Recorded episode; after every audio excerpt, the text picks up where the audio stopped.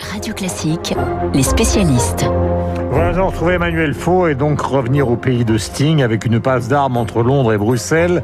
Les Britanniques et l'Union européenne s'accusent mutuellement de pratiquer un nationalisme vaccinal, mon cher Emmanuel. Bonjour. Bonjour Guillaume. Oui, cette polémique sur les vaccins confirme que depuis la mise en œuvre du Brexit il y a quelques semaines, l'entente entre l'Europe et le Royaume-Uni est encore moins cordiale qu'avant.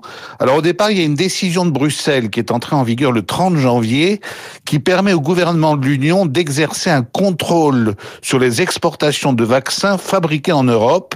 Et on l'a vu il y a quelques jours lorsque les autorités italiennes ont inauguré ce nouveau système en bloquant le transfert vers l'Australie de 250 000 doses d'AstraZeneca produites dans la région de Rome, une décision prise avec la bénédiction de la Commission. Apprenant cela, le gouvernement et la presse britannique s'en sont donnés à cœur joie pour dénoncer le nationalisme vaccinal des Européens qui n'hésitent pas à priver le reste du monde de vaccins fabriqués sur leur sol parce qu'ils ont peur d'en manquer. Des attaques qui ont fait sortir de ses gonds le très placide Charles Michel, actuel président du Conseil européen, lequel a répliqué du tac au tac que l'Europe n'a jamais cessé d'exporter et que, par exemple, la majorité des doses qui ont permis de vacciner en masse les Israéliens venaient de l'usine Pfizer située en Belgique, alors que Londres et Washington, a-t-il ajouté, ont bel et bien décrété une interdiction d'exportation sur les vaccins ou sur certains composants. La controverse aurait pu s'arrêter là, mais les Britanniques ont répondu à leur tour, démenti formel du ministre de la Santé et du gouvernement Johnson, Dominique Raab, qui s'est même fendu d'une lettre à Charles Michel, tandis qu'un diplomate européen en poste à Londres a été convoqué par le Foreign Office et on peut dire que ça n'était pas pour boire du thé. Mais est-ce qu'il n'y a pas un peu de vrai quand Londres, euh, Emmanuel, dit que l'Europe craint une pénurie de vaccins? Bah, évidemment, d'abord, on ne peut pas exclure un petit complexe européen vis-à-vis des Britanniques, qui en sont déjà aujourd'hui à 34% de la population ayant bénéficié de la première injection, alors que la moyenne sur toute l'Europe dépasse à peine les 6%, c'est 6,5% en France. Mais le Royaume-Uni s'est comporté comme une île, débarrassée des contraintes de l'Union, et là-bas, on a commencé à vacciner massivement dès le mois de décembre. Et par ailleurs, c'est vrai qu'il y a des tensions sur la fabrication de certains vaccins, qu'entre les promesses et les livraisons, le calendrier peut être assez élastique.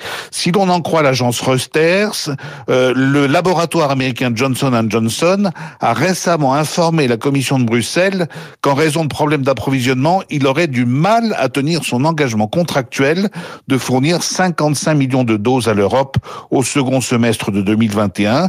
Johnson Johnson, c'est le vaccin à une seule dose. Et ça, bien sûr, c'est le type de contretemps qui peut fortement ralentir la deuxième phase de la campagne de vaccination qui va être prévue dans certains pays. Merci mille fois Emmanuel Faux. Donc on dirait, vous direz à une du Figaro littéraire, donc la sortie de la correspondance posthume de Jean d'Ormesson avec des lettres à Yourcenar, Louise de Villemorin, Valéry Giscard d'Estaing, François Mitterrand et Claude Lévi-Strauss, on en parlera tout à l'heure avec Édouard Baird. Revenons au fonctionnement du capitalisme.